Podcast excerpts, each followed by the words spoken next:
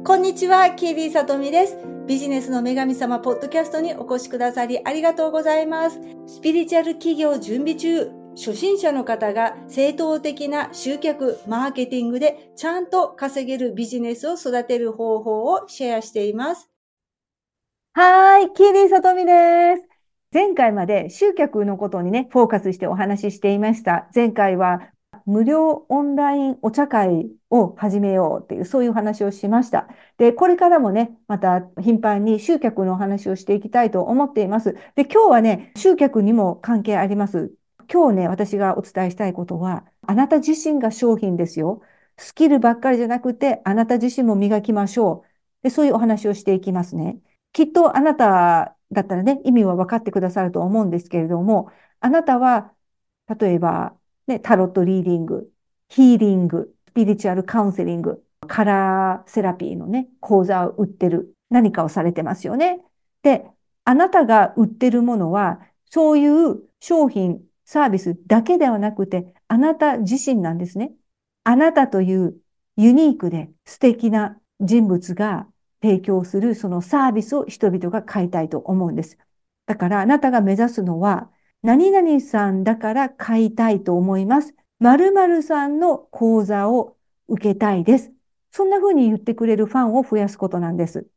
ただのヒーリング方法を学びたいですっていう人を増やすんじゃなくて、それをね、求めてる人っていうのは、できるだけ安く売ってる人のところに行くか、あるいは先生はどうでもいい。ただ私はそのノウハウを知りたいだけっていう、そういう人を引き寄せるかもしれません。だから、ちょっとあなたとミスマッチだったりね、あなたという人物のあり方とか、エネルギーとか、持っている世界、イメージ、そういうのを普段から出していることで、そういうのに共感してくれる、そういうのにね、同感してくれる人がね、来てくれます。だからすごくやりやすいんですよ。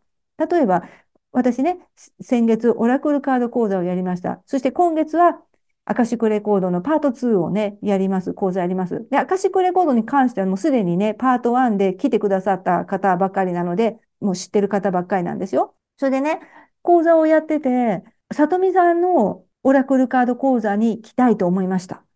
で、さとみさんを YouTube で初めて見たときに、この人の講座に参加したいと思いました。で、そんな風に言ってくれる人が集まってきてくれるんですよ。だから、誰でもいいわけじゃない。誰から学ぶか、誰から教えてもらうか、誰の話を聞くかっていうことが大事で、オラクルカードのやり方を教えてる人なんていくらでもいますよ。でもその中でも、私が出しているエネルギーとか世界、イメージ、共感してくれた人たちが来てくれるので、しかも皆さんね、似たような人たちが集まってくるの。オラクルカード講座の参加者さん。みんな優しくて、みんな思いやりがあって、みんな素直なんです。そういう方たちがなぜか集まってくるの。それは私が出している波動とか私が出しているエネルギーに共鳴している人だからなんですよ。あなたもそうであってほしい。あなたがいつも発信をするときにね、あなたのエネルギーも乗せてその発信をすることで、あなたの魅力とか、あなたが出してる世界に興味を持ってくれる人が集まってきてくださいますよ。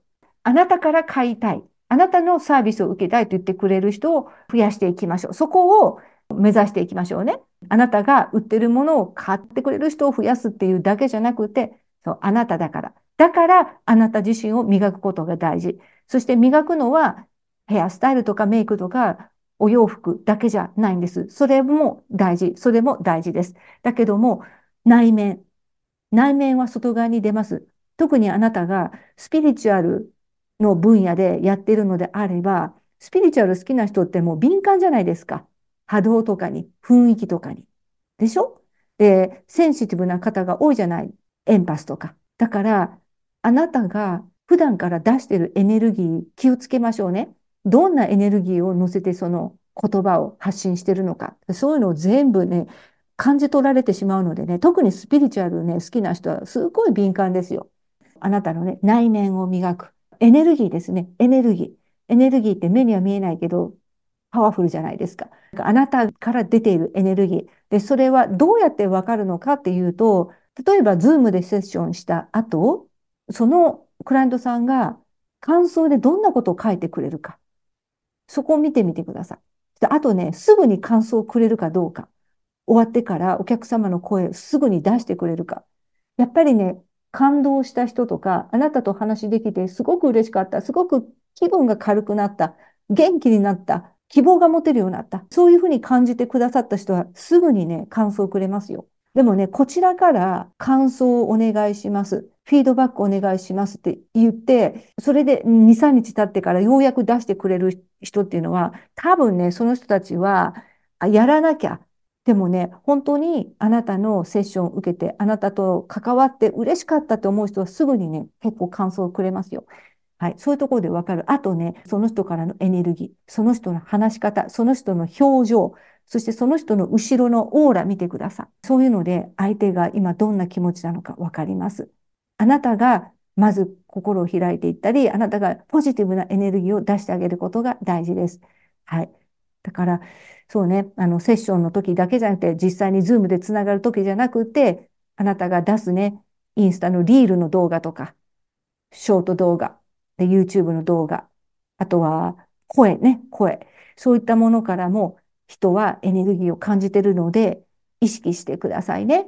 はい。それでね、次にね、お話ししたい大切なことなんですが、消費者のね、心理、買う側のね、心理ですよね。でね、あなたはきっと女性を相手にしてると思うんですね。ほぼ女性を相手にしてると思います。はい。私もクライアントさんとかメルマガ読者は、そうね、85%女性だと思います。女性の消費者の心理を理解しておきましょう。彼女たちはどういう人から買いたいのか。どういうブランドから買いたいのか。まずね、好きな人から買いたい。好きな人。知っている人から買いたい。信頼できる人から買いたい。で、それから人間のね、大きなエゴがあって、人から尊敬されたい。人からすごいって思われたい。人から素敵って思われたい。そういう欲があるの。意識してなくてもあるんですよ。そう。だからそのね、欲を満たしてくれる。あそれが4つ目かな。でもね、その最初の3つ目はすごく大切。例えばね、その商品を持ったところで優越気分に浸れたとしても、買おうとしてるお店の店員が不愛想だったりね、インチキだったりね、うさんくさい人だったら買わないんですよ、人は。最初に挙げた好きな人から買いたい。知ってる人から買いたい。信頼できる人から買いたい。この3つは絶対になくてはなりません。この3つを満たして、そしてあなたのサービスを提供することで、その人は素敵な私って思ってもらえる。その好きな人ってどんな人なのかっていうと、私が思うには、優しい人、優しさとかね、温かさ、共感、あなたが彼女たちのことを共感しているっていうことを彼女たちに分かってもらう。例えばあなたの発信を見ると、彼女たちは、この人私の痛みを分かってくれてる。この人は私の悩みを理解してくれてるんだって思うと嬉しいんですよ。私は一人じゃないんだって。だから彼女たちに共感してあげてるかどうか、そこが大事。あとは友達になりたいって思ってもらえるかどうか。あなたを見て友達になりたい。友達になりたいと思う同性の女性ってやっぱ素敵じゃないです。素敵な女性、素敵で明るくて楽しい時間を一緒に過ごせる人、そして自分にいい影響を与えてくれる人って友達になりたいですよね。だから相手から見て友達になりたいって思ってもらえるような人になるといいかなって思います。で、知ってる人。で、これはね、説明するまでもなく、親近感をね、持ってもらえるってことかな。親近感、フレンドリーであること。あと、壁を感じない。今までずっと知っていたかのような気がする。私がね、よく人に言われるのは、さとみさんを最初に YouTube で見たとき、なんか前から知ってるような気がしました。なんか前世に姉妹だったような気がしますとか、どっかであった気がしますとかね。なんかそんなこと言われますよ。親近感をね、覚えました。いろんなところからなんですよ。あ、里見さんが大阪出身って聞いて親近感を得ました。里見さんが猫が大好きって聞いて親近感を。人はいろんな要素にね、親近感をね、感じるんですよね。やっぱりね、壁を作っちゃダメ。人見知りする人が多いんですよ。日本人の中には。だから、もしかしたらあなたも普段は人見知りするタイプかもしれない。でも、あなたの方から心を開いてください。あなたの方からハートのドアをパーンって開いて、で、ズームで初対面の人と話すときは、こんにちは、よろしくお願いします。はじめまして、みたいな感じで、元気で、笑顔で、挨拶してみてください。それをするだけで相手の緊張はほぐれます。知ってる人、前から知ってるような気がする。ね、そうやって思ってもらうには、こちらから心を開くっていうことですね。はい。で、それから信頼できる人っていうのは、どうですかね。誠実な人、地に足がついた人、ふわふわしてない人、あと、うさんくささがない人。うさんくさいってどんな人？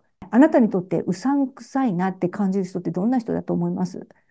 そうだな、私は、なんかね、自分が売ってるものにそこまで自信がない人とか、自分が売ってるものに対して堂々としてない人、うさんくささっていうのはね、例えば、この値段で売ってることに罪悪感を感じている人とか、あとは、本当は自分はこの商品好きでもないし、使ってもいないんだけど、売ってる。ただお金のためにやってるっていう、そういう人。なんかちょっとうさんくさい気がする。あとはやっぱり、売ってるものの価値と値段が合ってない。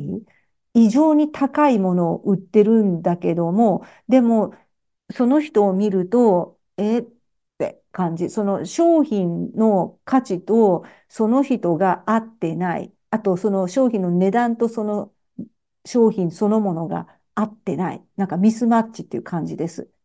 例えば、うん、私は Apple のね、パソコンを使うんですけども、Apple ストアとかに行くと、日本はよくわからないんだけどね、日本の Apple ストア私行ったことないので、海外でね、Apple ストアに行くと、Apple という会社が出してるイメージに合う人が働いてるんですよ。いろんな国籍の人がいるっていうことですよね。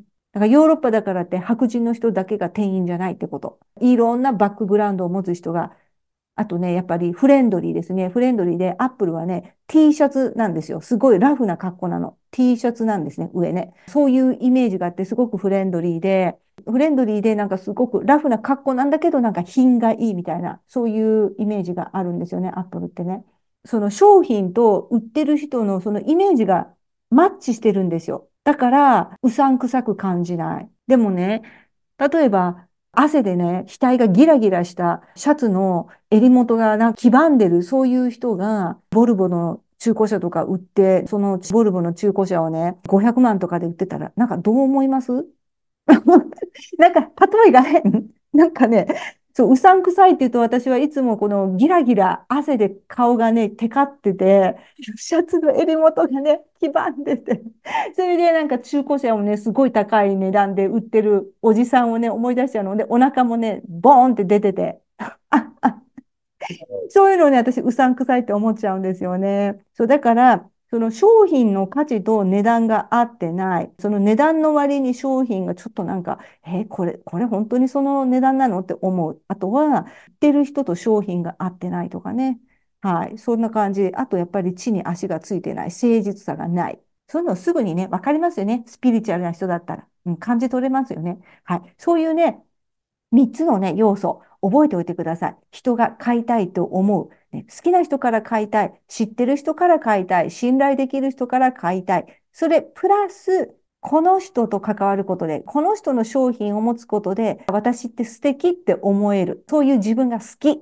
そういうふうに思ってもらえるような、そういうあなたでいてください。あなたのスキルばっかりを磨くんじゃなくて、あなたのね、次にこの講座を受けたいとか、次にこの資格を取りたいとかって、そこもいいんですけども、やっぱバランス取っていきましょう。自分自身を磨くっていうことも忘れずに、自分のスマイル、自分の笑顔をもうちょっと素敵にするとか、自分の、自分から出てる波動とかをもうちょっと上げるとか、話し方、言葉の話し方とかね、表情とかそういうことも大事なので、ぜひトータルで自分自身を磨いていくっていうことを大切にしてください。はい。そうすることでね、集客にも絶対に役立ちます。集客で絶対に効果が出ます。結果が出ます。というわけで、今日も聞いてくださってありがとうございました。